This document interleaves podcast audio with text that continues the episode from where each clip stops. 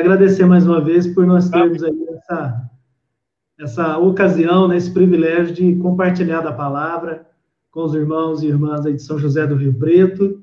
Eu vi que já temos alguns aqui também de Cândido Mota, enfim, é uma bênção. E outros irmãos e amigos né, que nessa hora também acessam para compartilhar a palavra. Obrigado, pastorzão. Posso ajustar a tela? Depois você volta. Fique à vontade, meu irmão. Deus abençoe. Amém. Amém. Glória a Deus.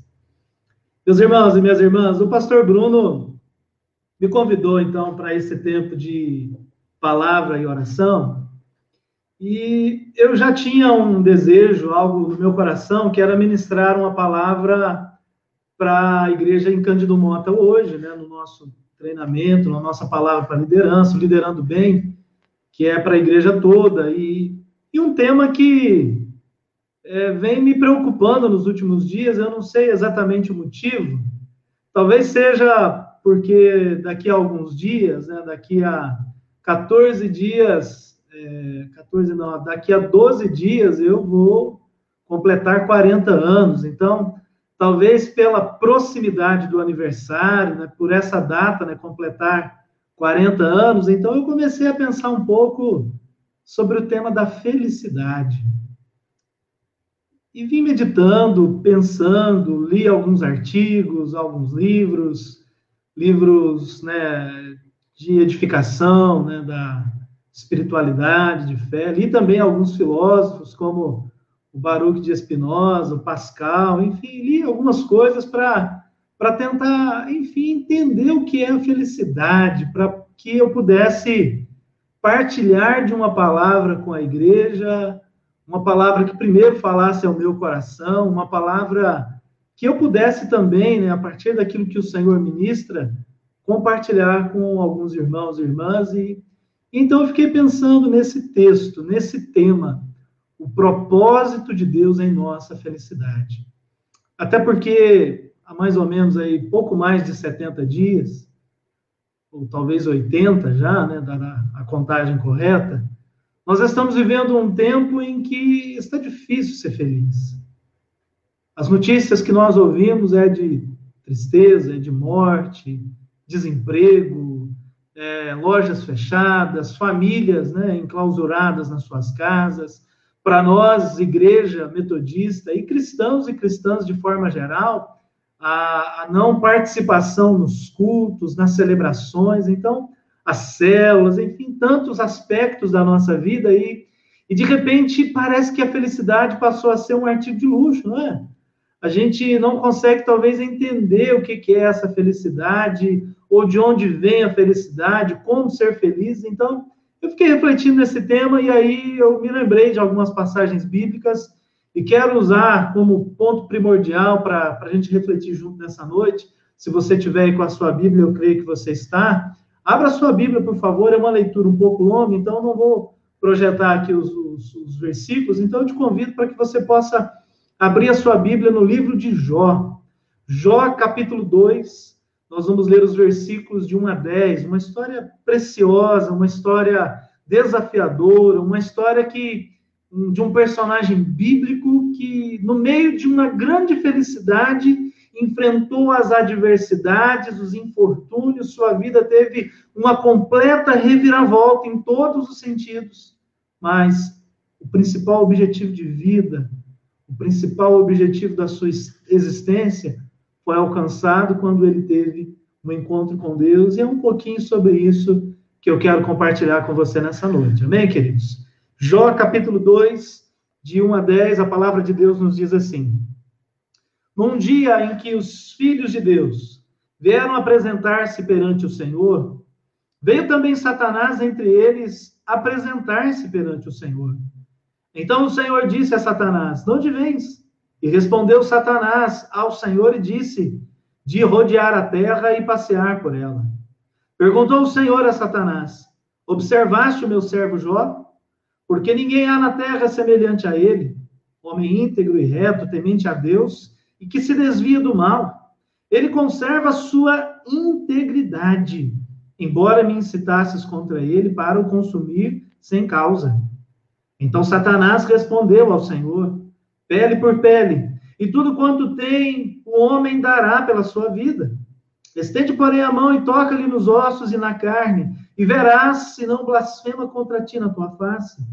Disse o Senhor a Satanás: Eis que ele está em teu poder, poupa-lhe a vida. Então Satanás saiu da presença do Senhor e feriu a Jó de tumores malignos, desde a planta do pé até o alto da cabeça. Jó, sentado em cinza, tomou um caco para com ele raspar-se. Então sua mulher lhe disse: Ainda conservas a tua integridade? Amaldiçoa a Deus e morre. Mas ele lhe respondeu: Falas como qualquer doida. Temos recebido o bem de Deus e não receberíamos também o mal? Em tudo isto, não pecou Jó com os seus lábios. Amém, queridos? Eu sei que essa é uma história bastante conhecida, né? Uma história que marca o nosso coração, né? Enfim, uma história que mexe conosco.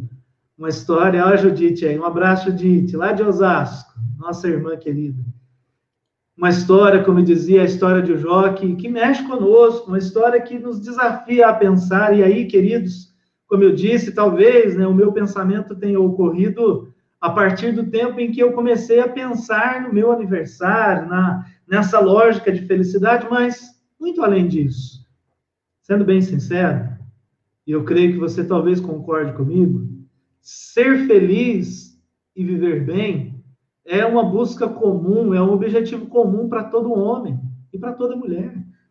Aliás, se a gente for, né, além do texto de Jó, se a gente começar a refletir, trazer mais substância bíblica para esse pensamento, nós vamos nos lembrar, por exemplo, de que Jesus, no Evangelho de João, fala sobre o valor da vida. Jesus disse: Eu vim para que tenham vida e tenham vida em e tenham vida em abundância.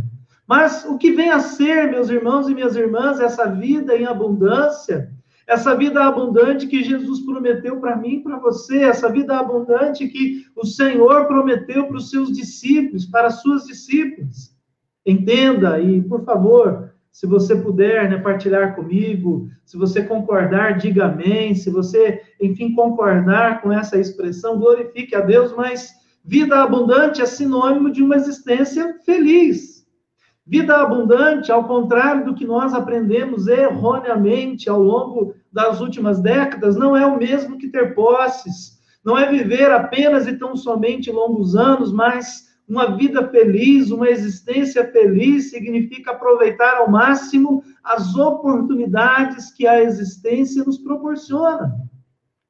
O lugar onde eu e você podemos contemplar a maior gama de sonhos não realizados, de esperanças que não se concretizaram, de sonhos que infelizmente não foram realidade, é o cemitério. Quando você entrar no cemitério, observe as frases que são colocadas nos epitáfios de muitas pessoas, nas casinhas ou nas mansões que são construídas como símbolo de quê? Já que não foi feliz enquanto viveu, que seja pelo menos após a morte. Mas nós sabemos que essa não é a realidade, que essa não é aquilo que a, a realidade, o direcionamento que a Bíblia nos ensina. Ser feliz, ter uma existência feliz, meu irmão e minha irmã, é um plano de Deus para mim e para você que se concretizará e terá continuidade na eternidade, porque para nós que cremos, a vida não termina aqui na terra, ao contrário, aqui é a primeira etapa de uma eternidade na presença de Deus. Mas para chegar lá, queridos, nós precisamos aprender a viver bem e a desfrutar desta vida abundante que Jesus prometeu para mim e para você. Tem pessoas, ou há muitas pessoas, que acreditam que viver bem, que ter uma vida abundante é viver ou desfrutar de inúmeros relacionamentos amorosos ao longo da vida. É aproveitar ao máximo, viver indissolutamente, sem regras. Isso, na verdade, não é aproveitar a vida, isso é jogar fora a vida que nós recebemos. Na verdade, irmãs e irmãos, uma questão que sempre acompanhou o ser humano ao longo da história é exatamente essa. Eu preciso, eu desejo, eu espero ser feliz. eu pensei, refleti, orei esses dias, sobretudo hoje. Hoje eu escrevi esta, esta parte da mensagem e hoje o Senhor falou bastante comigo sobre isso. A felicidade e a sabedoria andam de mãos dadas. Preste atenção nisso e guarde isso no seu coração. Felicidade e sabedoria andam de mãos dadas. Ser feliz é ser sábio. Porque, meu irmão e minha irmã, ser sábio não é alcançar alguma coisa de qualquer maneira e a qualquer preço. Ao contrário, se a sabedoria é felicidade, não é uma felicidade a qualquer custo, por exemplo, a custa de drogas, de ilusões ou diversões. Você já pensou? E eu espero que talvez sim, talvez não, mas se não pensou, te desafio a pensar agora. Se alguém inventasse, por exemplo, uma pílula da felicidade, você já pensou qual seria a nossa reação? Não que seria uma pílula da felicidade, seria uma espécie de um ansiolítico e antidepressivo absoluto. Seria, ao mesmo tempo, um fator de equilíbrio, né? um tônico, e seria também um estimulante, ou algo que traria euforia verdade, talvez erroneamente e de forma ilícita, há muitas drogas que até incentivam esse tipo de sentimento, mas pense numa droga, numa pílula, se existisse, se alguém criasse uma pílula da felicidade, sem nenhum efeito secundário. Uma pílula que você e eu poderíamos tomar todas as manhãs quando a gente acorda e é normal. baixo, não é? Nós não acordamos a 100%, nós acordamos talvez a 2,5%, a 10%, e ao longo do dia a nossa bateria emocional vai sendo carregada gradativamente com circunstâncias que podem trazer alegria e paz, ou circunstâncias que podem até minar a nossa felicidade e a nossa vontade de viver. Agora pense, se alguém inventasse uma pílula da felicidade, e todas as manhãs você pudesse tomá-la, e essa pílula não causasse nenhum efeito secundário, nenhum vício, nenhuma dependência, mas apenas e tão somente um estado completo de bem-estar, de completa felicidade. Correndo o risco de ser rechaçado, eu creio, tá, querido? E a minha palavra para você nessa noite, eu creio que a maioria de nós não faríamos uso dessa pílula, porque ela seria algo incompleto. Essa pílula da felicidade seria artificial. A verdadeira felicidade é aquela que nós construímos ao longo da nossa história. Não em termos de ilusão, de mentiras. Sua vida, meu irmão e minha irmã, minha vida, é, a nossa história, possivelmente, ela é um dos maiores exemplos de como eu e você podemos alcançar um degrau mais elevado ao longo do nosso tempo.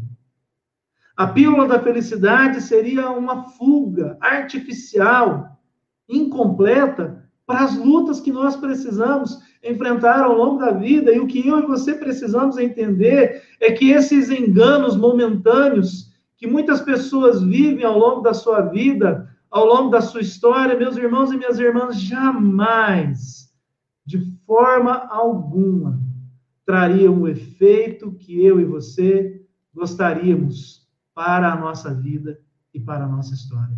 Alguém já te perguntou alguma vez se você é feliz?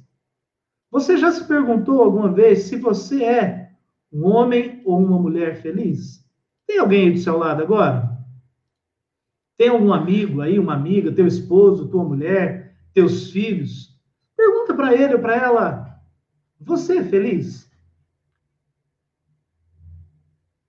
Talvez a resposta seja sim, eu sou, ou sim, eu estou. Sabe, meu irmão e minha irmã, eu creio que por mais difícil que seja a nossa vida, uma pílula da felicidade jamais traria o que eu e você realmente precisamos. Porque a verdadeira felicidade, ou uma felicidade verdadeira, tem como fundamento uma alegria que nasce da verdade. Ou seja, não é uma relação de recompensa. Não é algo que eu ganho por algo que eu fiz. Mas a verdadeira felicidade é uma relação ou uma consequência das virtudes que nós construímos ao longo da nossa história. O escritor de Provérbios, no capítulo 15, versículo 3, ele disse: O coração alegre embeleza o rosto, mas com a tristeza, com a tristeza do coração, o espírito se abate.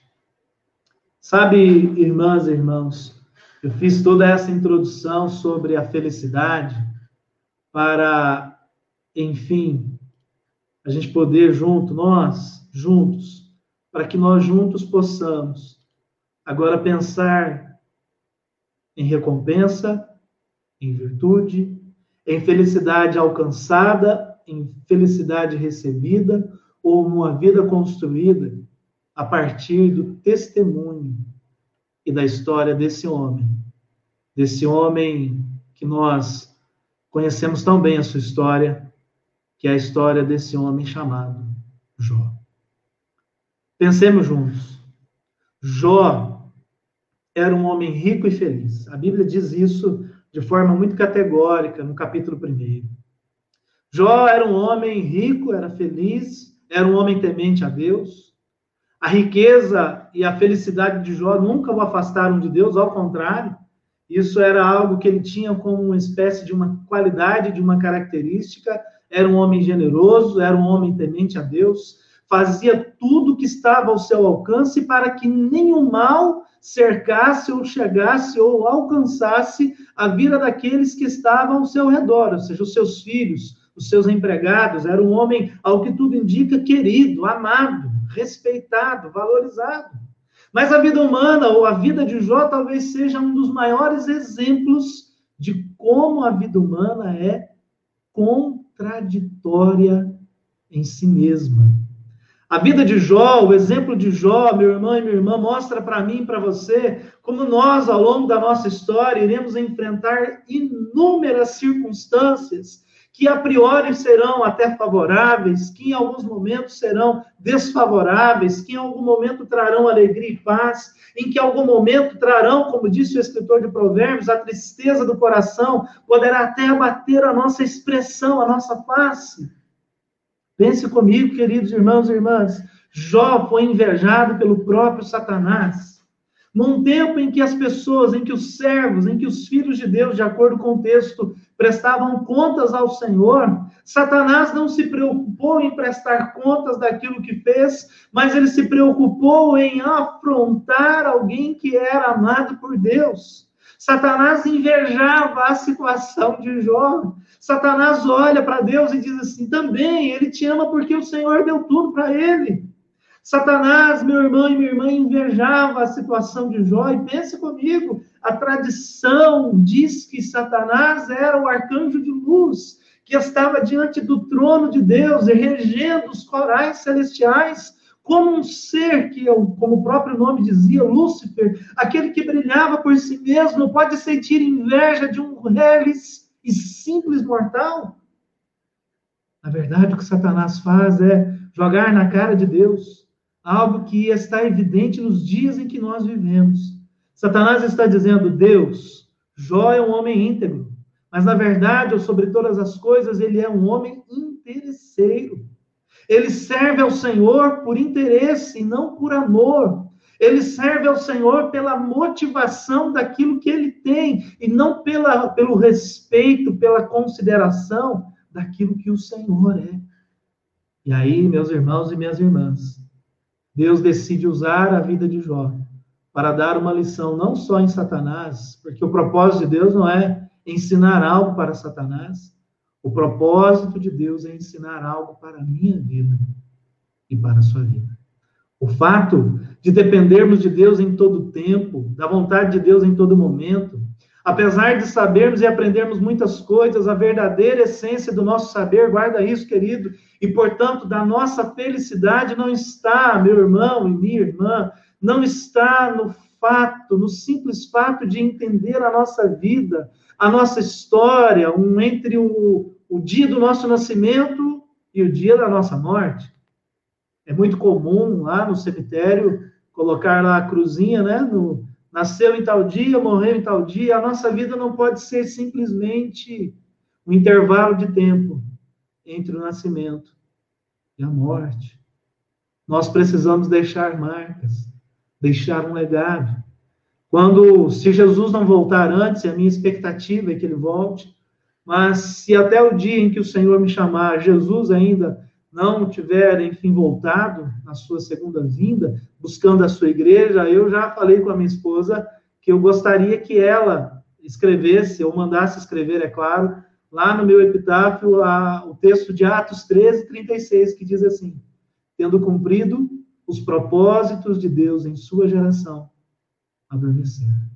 A nossa vida é fruto, ou é a revelação da manifestação divina sobre a face da terra quando nós olhamos para tudo isso. Talvez nós consigamos entender a profundidade das palavras de Jó, que mostram para mim e para você, humanidade, a grandeza daquilo que o Senhor tem para a minha vida e para a sua vida. Em Jó 2,10, Jó disse assim: Sempre aceitamos a felicidade como um dom de Deus. E a desgraça, por que não a aceitaremos? Era como se ele estivesse dizendo: coisas boas acontecem com pessoas ruins. E coisas ruins acontecem com pessoas boas. Você concorda comigo? Coisas boas acontecem com pessoas ruins, com pessoas que, pela ética e pela moral da sociedade, não mereciam receber dádivas preciosas benefícios, mas coisas boas acontecem a pessoas ruins. E infelizmente, gente, coisas ruins acontecem com pessoas boas. Quantos de nós não conhecemos um amigo, uma amiga que perdeu o emprego? Quantos de nós não perdemos pessoas que amamos e já usamos a expressão fulano ou ciclano morreu na flor da sua idade? Coisas boas acontecem com pessoas ruins. Coisas ruins acontecem com pessoas boas. O sol nasce para todos.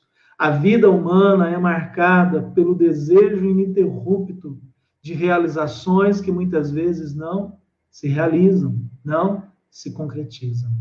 Jó, deixa eu me deter um pouco mais aqui na história de Jó. Jó não aceitou passivamente tudo que lhe sucedeu. Ele questionava Deus. Não um questionamento no sentido de simplesmente duvidar, mas ele colocava a dor da alma dele. Jó, ele era um homem íntegro, era um homem reto, de acordo com os princípios que nós vemos na Bíblia. Era um homem que, quando a gente lê essa história, a gente percebe, era um homem que ele falava de uma forma muito franca com Deus e, e a gente, às vezes, precisa aprender a abrir o nosso coração para. Nós, às vezes, nos relacionamos com Deus como se ele fosse uma ideia. E Deus não é uma ideia, Deus é uma pessoa. Uma pessoa que está ao nosso lado. Uma pessoa que ele quer ouvir a dor da nossa alma, ele quer ouvir a dor do nosso coração. E Jó, se você ler esse texto, às vezes é até cansativo. A história de Jó parece né, essa história dele com os amigos ao longo dos 30, dos 42 capítulos até o 38, na verdade, depois de 38 a, 40, a 42 há uma reviravolta, mas parece ser uma novela interminável. A gente fala assim: não, não é possível. Mas ali a gente vê o relacionamento humano, de um ser humano passível de falhas, de erros, de imperfeições, mas sincero diante de Deus, dizendo: Eu recebi o bem, eu recebi o mal. Jó era tão intenso naquilo que ele falou, meu irmão e minha irmã, ele foi humilhado, ele foi envergonhado, ele foi abandonado. Ele coçava suas feridas com um caco de telha, porque naquela época acreditava-se que as telhas tinham propriedades, né, por conta da, da, da, forma como era feita, né, o barro, todo o cozimento levado ao fogo, então acreditava-se que a cerâmica possuía propriedade terapêutica, de cicatrização, então ele coçava as suas feridas, as feridas do seu corpo, com cacos de telha, cerâmica. Em outras passagens, os cachorrinhos se aproximavam dele para lamber as suas feridas. Mas ele cria que tudo isso era uma situação provisória. Ele cria no Deus vivo e presente, tanto que ele clamou um dos textos que eu mais amo na Bíblia. Jó 19, 25, ele disse algo tremendo. Ele disse: Eu sei que o meu redentor vive, e por fim se levantará sobre a terra. Era como se ele estivesse dizendo: sim, coisas boas acontecem a pessoas ruins, coisas ruins acontecem com pessoas boas, mas eu sei em quem tenho crido, eu sei que o meu Deus é poderoso. Lá em Jó 14, 7, ele diz: há esperança para a árvore, que mesmo prestes a morrer, se renovará e dará ramos como a planta nova. Meu irmão e minha irmã, essa precisa ser a minha fé e a sua fé. A felicidade não pode ser condicionada a uma recompensa. Felicidade é virtude que se constrói, que se alcança ao longo da vida. Eu não tenho dúvida em dizer para você que o propósito de Deus é que nós sejamos felizes. Em Jeremias, capítulo 29, versículo 11, o profeta Jeremias recebe uma revelação de Deus que nos diz assim: Eu é que sei que pensamentos tenho a respeito de vocês, diz o Senhor. São pensamentos de paz e não de mal, para dar-lhes um futuro e uma esperança. Deus não quer que eu e você, eu disse isso na pregação nossa aqui no domingo, eu repito, Deus não quer que você seja um homem otimista ou uma mulher otimista. Ele não quer que você seja um pessimista ou um otimista. Ele quer que você seja um homem ou uma mulher de esperança. Porque os pensamentos de Deus são de paz e não de mal, para lhes dar um futuro e uma esperança. A felicidade como uma virtude não como uma recompensa, é um plano de Deus para a minha vida e para a sua vida. Meus irmãos e minhas irmãs, eu creio que isso nos leva a pensar em algumas questões. Isso nos leva a refletir sobre algumas situações das nossas vidas e que essa, essa reflexão, esse pensamento tem que ser intenso e não pode ser mais adiado. Eu pergunto a você nessa noite: você é feliz? Se você passasse por uma situação como a de Jó, você manteria a sua integridade, a sua fé, a sua confiança em Deus? Ou você trocaria tudo isso por uma recompensa? Sabe, irmãs e irmãos, isso precisa mexer com o meu coração e com o seu. Talvez a pergunta que você esteja fazendo aí no seu coração é: se Deus quer que nós sejamos felizes, por que Ele permite o sofrimento? Se Deus ama a humanidade, por que, que Ele permite o coronavírus? E aí, queridos, nós precisamos aprender a refletir sobre permissão de Deus e decreto de Deus. Quando há um decreto de Deus, a calamidade se instala de forma intensa. Vou citar dois decretos de Deus. Dois. O primeiro decreto de Deus nós vemos quando as águas cobrem a face da terra no dilúvio. Foi um decreto. Deus decidiu destruir a criação com as águas e salvou apenas uma família, a família de Noé. Um outro decreto de Deus, nós podemos nos lembrar aqui, meu irmão e minha irmã, da destruição de Sodoma e Gomorra. Decreto do céu, decreto de Deus. Não houve salvação para Sodoma e Gomorra, mas apenas a família de Ló, e na verdade ali somente foram salvos Ló e as suas duas filhas, porque nós conhecemos a história, a mulher de Ló olha para trás e se transforma numa estátua de sal. Então há um decreto de Deus, há um decreto de Deus de que o seu filho precisa morrer na cruz para remir a humanidade. Há um decreto de Deus para a transformação da vida, isso é inadiável e não pode ser alterado. Mas há situações na vida que se manifestam em forma de permissão. A permissão de Deus, que nos levará a viver uma vida segundo a sua vontade.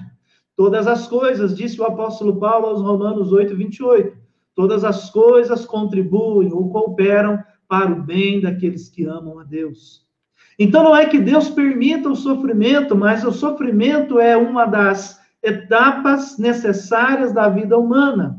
O sofrimento ou a realidade de enfrentamento do sofrimento, meu irmão e minha irmã, é uma das qualidades, é uma das características da humanidade. Ser humano é padecer, é sofrer. Ser humano é enfrentar as contradições de um dia de muita alegria e de um dia de dor.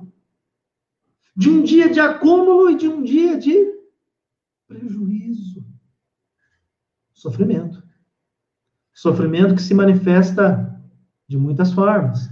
A grande verdade é que nós passaremos por todos esses momentos ao longo da nossa vida. Em meio às crises, nós iremos extrair as direções e as lições que nós queremos para a nossa vida e para a nossa história. Modernamente, muitas pessoas dizem que as crises são oportunidades para uma grande mudança e revolução, e eu creio nisso também. Mas é importante e necessário frisar que essa percepção de que a crise é uma oportunidade jamais irá anular o fato de que passar pelas crises pode ser um processo doloroso, que exigirá de nós atitudes reais para que nós não nos percamos ao longo do caminho. Meu irmão e minha irmã, um atleta para ser campeão olímpico numa prova de atletismo, ele não vai preparar-se apenas alguns meses.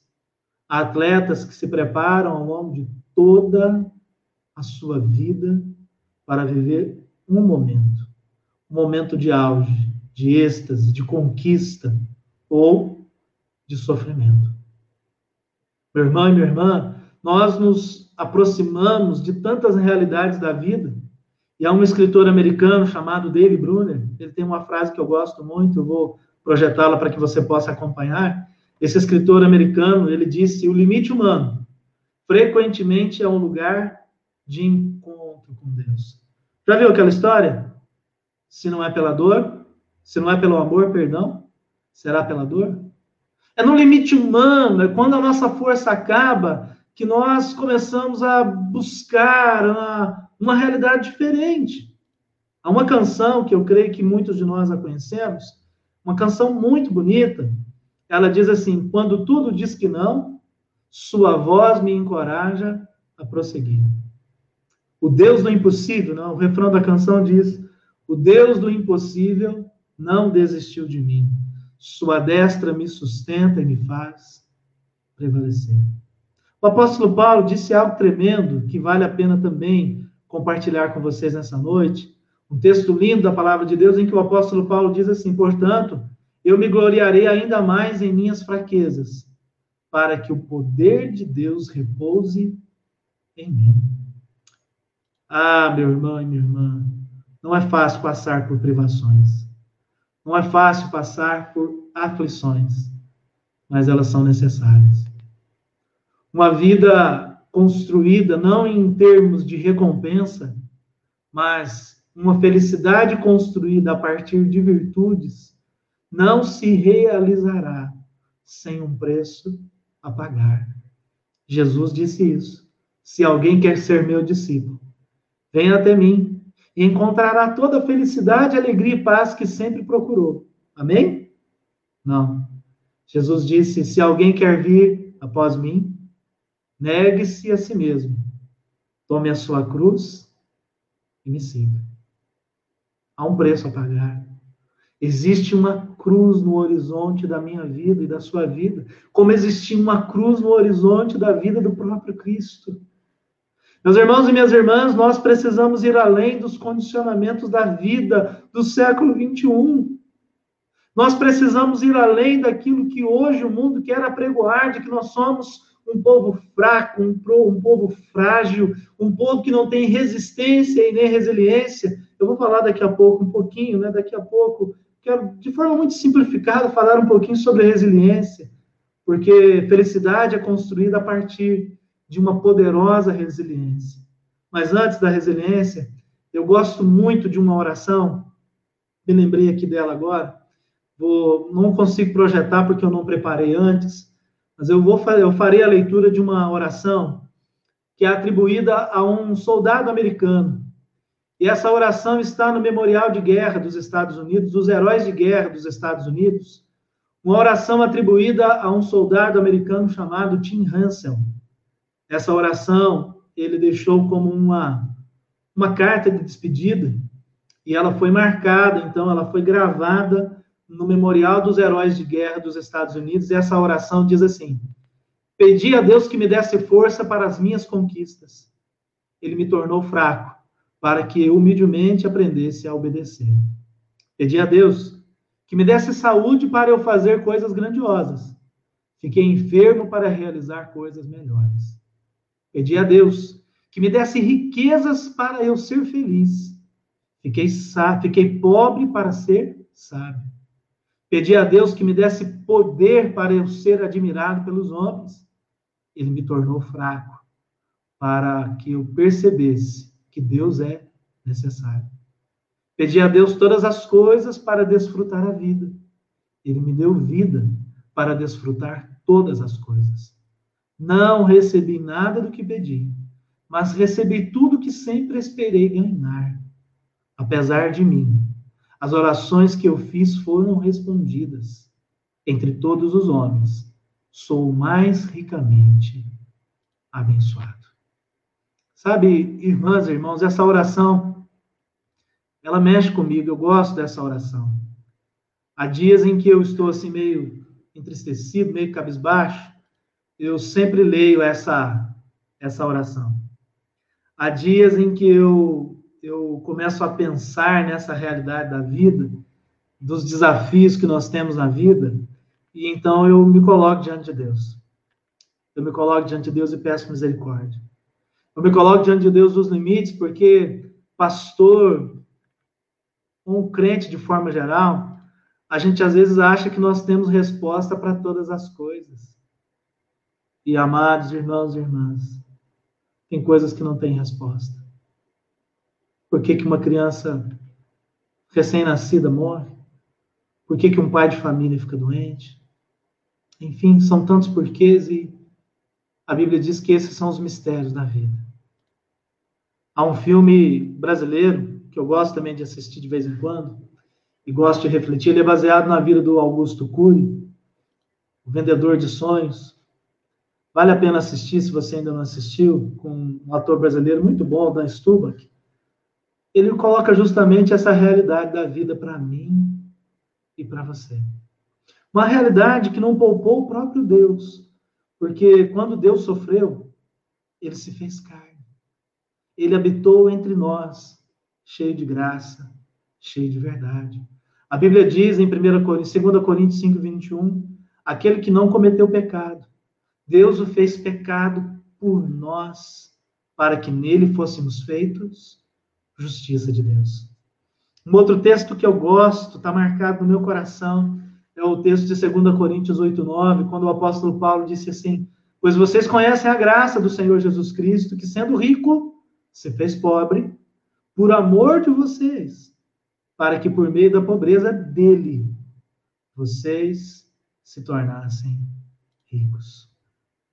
Por que nós precisamos sofrer, queridos?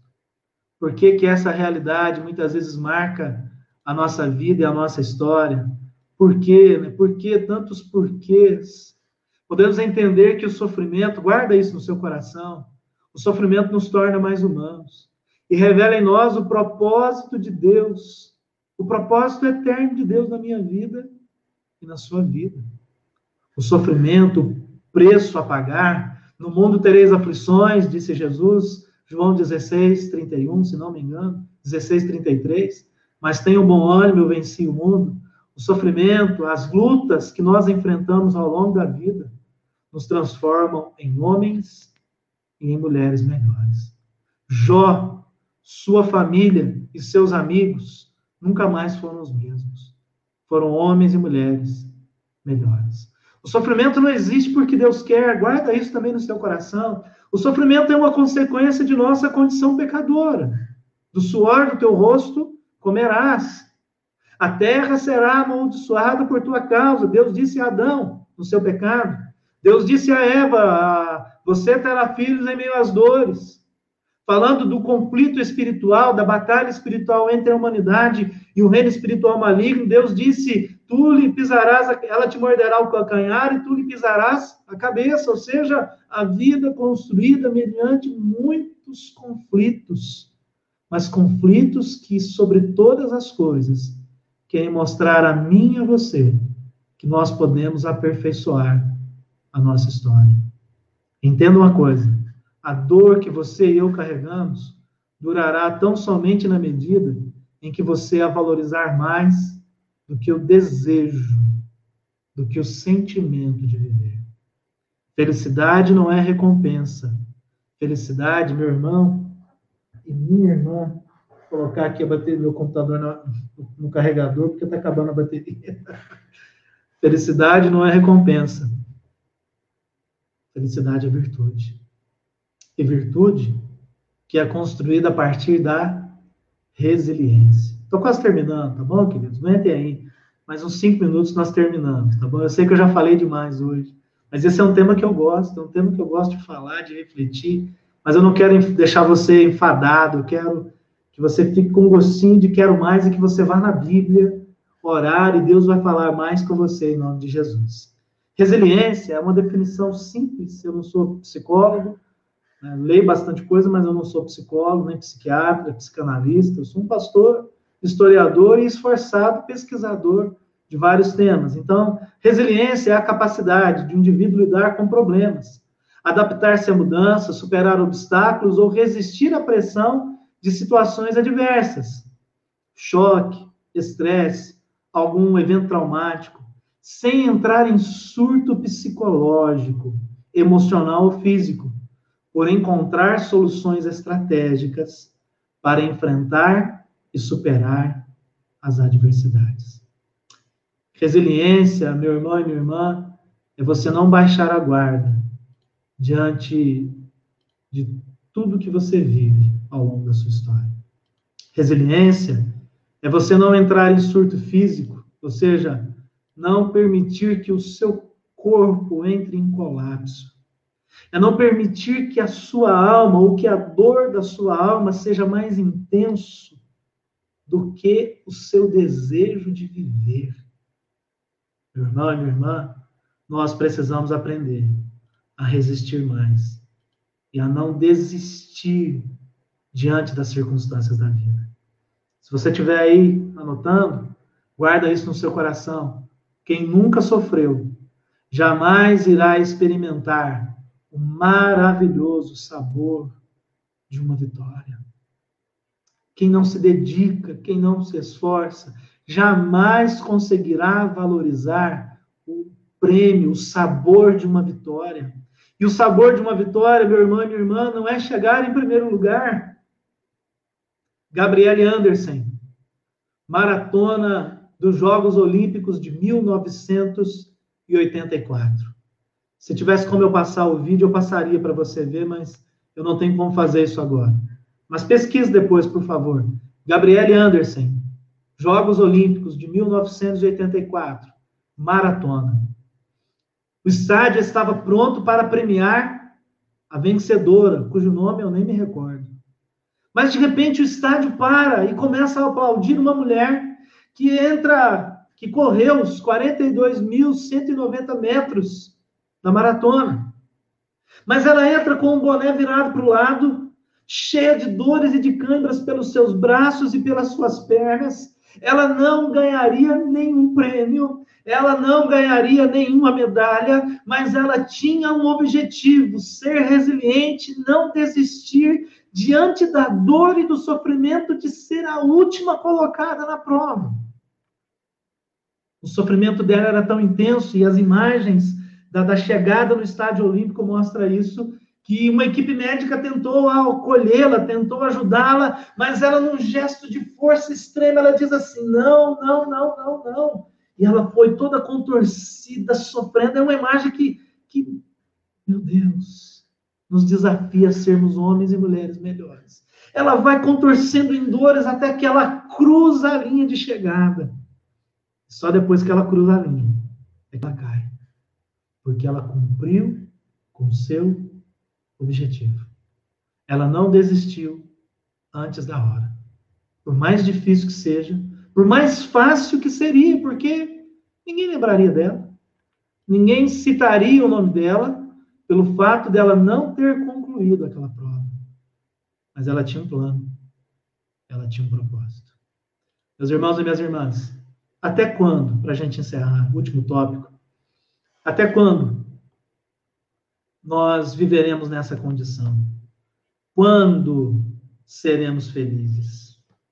Amados irmãos e irmãs, seremos felizes, mais uma vez eu repito, o propósito de Deus em nossa felicidade é nos mostrar que a felicidade não é uma recompensa, não é um prêmio que se recebe ao final de uma prova. Felicidade é uma virtude que se constrói ao longo da vida. Felicidade não está condicionada ao momento que passamos, ou ao que temos, ou ao que nós sonhamos em possuir. Felicidade é conhecer a si mesmo, nossos potenciais, e ter a esperança da iniciativa de Deus no sentido de derrotar o mal e o sofrimento. E assim habitamos, ou habitaremos, no novo céu e numa nova terra. Esta é a intenção de Deus na nossa existência. Jó entendeu isso. Ao longo dos capítulos que se seguem, até o 38, ele reclamou, ele orou, ele esbravejou, ele foi humilhado pelos amigos, foi humilhado pela mulher, né? A mulher fala: Você amaldiçoa esse Deus e morre, seu miserável, você não merece viver. Ele lutou com Deus pela fé, ele foi humano ao ponto de colocar todo o sentimento dele diante de Deus mas ele também foi humano ao ponto de entender que quando Deus fala, ele muda a nossa história. Do capítulo 38 ao capítulo 42 de Jó, capítulo 41, você perceberá que Deus então começa a falar com Jó. Jó, quem você acha que você é? E aí Deus vai descrevendo toda a sua ação transformadora, cuidadora. E sabe, meus irmãos e minhas irmãs, Jó, na intensidade da sua dor, da sua crise, descobriu o Senhor. Guarda isso no seu coração. Escreve essa frase aí no seu, no seu, num livro, num caderno, no seu status. A dor o construiu e não o consumiu. Jó não permitiu que a sua dor o destruísse, ao contrário, que a sua dor o consumisse, por, pelo contrário, através da dor, Jó construiu uma nova história. Jó construiu um novo tempo na presença de Deus. Felicidade, meu irmão e minha irmã, é encontrar-se com Deus em meio ao sofrimento e à miséria, em meio à morte e aos infortúnios da vida. Jó ele chega a uma conclusão linda no capítulo 42, versículo 5. Jó disse assim: Ai, Senhor, eu te conhecia só de ouvir falar mas agora meus olhos te veem. Felicidade, eu repito, não é uma recompensa recebida por uma prova concluída. Não. Felicidade é uma virtude construída ao longo da nossa vida. E quanto a nós? Seremos eternas vítimas do sistema? Eternas vítimas da nossa família, das nossas dores, dos nossos amigos, eternas vítimas das perdas, dos traumas, ou nos levantaremos para viver um novo tempo e uma nova história. Quando eu falo assim, amados, em nome de Jesus, não pense que você que eu estou minimizando a sua dor. A gente sabe o quanto é difícil passar por dores, sejam elas quais forem, dores físicas ou dores da alma. Mas eu estou incentivando você, meu irmão e minha irmã, a não valorizar apenas a dor, mas a valorizar a vontade de viver. A dor aguda é um sintoma de que a morte quer dominar a sua vida, seja no campo da alma ou no campo físico, seja na tua família, seja na vida dos teus filhos, do teu marido, da tua esposa, seja nos teus sonhos, enfim, tantas coisas, querido. Essa é a hora, esse é o momento de nós nos levantarmos, de nós sermos curados, libertos, transformados, para proclamar a vida de Deus nesse mundo. Irmãos e irmãs, eu concluo, e de verdade eu quero concluir falando algumas questões básicas. A primeira delas é que a melhor coisa que nós podemos fazer é manifestar Jesus ao mundo através das nossas vidas. Nós precisamos ser curados para curar, precisamos ser livres para libertar, precisamos receber o consolo para consolar. Isaías 61, este é o ano aceitável do Senhor. Este é 2020, não é ano perdido. 2020 não é ano de maldição. 2020 é o ano aceitável do Senhor. É o ano em que o Espírito de Deus quer se derramar sobre mim, sobre você, não para nos recompensar, não é teologia da prosperidade. Nós precisamos viver uma teologia de compromisso com Deus é virtude, felicidade é virtude, é caminho construído, é legado, é história, são raízes firmadas, é vida inabalável na presença de Deus. O ano aceitável do Senhor é tempo de consolo, de libertação, de refrigério, é tempo de milagres para mim e para você. Que nós possamos viver em todo tempo e em todo momento visualizando o propósito de Deus na minha vida e na sua vida, e caminharmos com Ele em esperança, em fé e em amor. Amém, queridos? Eu espero que essa palavra possa desafiar você, que essa palavra possa levar você a um cristianismo amadurecido, a não ser uma criança na presença de Deus. Eu espero que essa palavra possa colocar no seu coração um desejo, não de buscar uma recompensa, mas de construir virtudes que permanecem enquanto vivemos e que nos acompanharão pela eternidade, em nome de Jesus. Amém, amados? Vamos orar? Pastor Bruno, vou colocar o pastor Bruno de volta aqui. Pode ser, pastor? Eu vou colocá-lo aqui de volta e aí nós oramos juntos e depois eu eu me despeço, tá bom? Vou chamar de volta o pastor Bruno aqui para a nossa, nossa conversa. Amém, pastor? Vamos orar, pastor? Glória a Deus. Aleluia. Amém, pastor? Eu oro, você ora? Pode orar, pastor Luciano. Libera uma palavra de oração de bênção sobre as nossas vidas. Amém. Aleluia. Glória a Deus. Paizinho querido, obrigado, Senhor, por esse tempo que nós passamos, essa quase uma hora de estudo, de diálogo, de interação com a tua palavra. Paizinho querido, toca cada coração agora. Muitos irmãos e irmãs, irmãos e irmãs que estão ouvindo essa palavra, que de alguma forma estão refletindo. O Espírito Santo do Senhor é aquele que move o nosso coração. Então, toque agora, Pai querido, em nome de Jesus que ao longo da nossa vida nós temos buscado, ó Deus querido, recompensas que trazem uma felicidade momentânea. Se há algum de nós que tem buscado, Senhor, uma pílula da felicidade, ou uma pílula da fuga da realidade, Senhor, muda radicalmente o nosso pensamento e nos leva, Senhor, ao entendimento de que o Senhor quer que nós sejamos homens e mulheres de virtudes, de caráter, de vida na tua presença, de intimidade com a palavra, de intimidade com o Espírito Santo. Pai, meu querido, o Senhor sabe das dores que machucam o nosso corpo e a nossa alma. Há pessoas que estão lutando com enfermidades, Deus, e o Covid, o câncer, problemas diversos, Deus, situações tão difíceis, famílias desajustadas, famílias em crise, Pais e mães de família, Senhor, preocupados com o futuro, com relação ao emprego. Filhos, ó Pai, preocupados, jovens preocupados com relação ao seu futuro. Pastores, igrejas preocupados com as suas comunidades de fé. Ah, meu Deus, o Senhor sabe da nossa dor. Mas nos ensina, Senhor, que a nossa leve e momentânea tribulação produzirá um peso eterno de glória. Como nós Senhor, que nós possamos manter a nossa integridade, que nós possamos Amém. manter a virtude na tua presença, Deus, e o quebrantamento.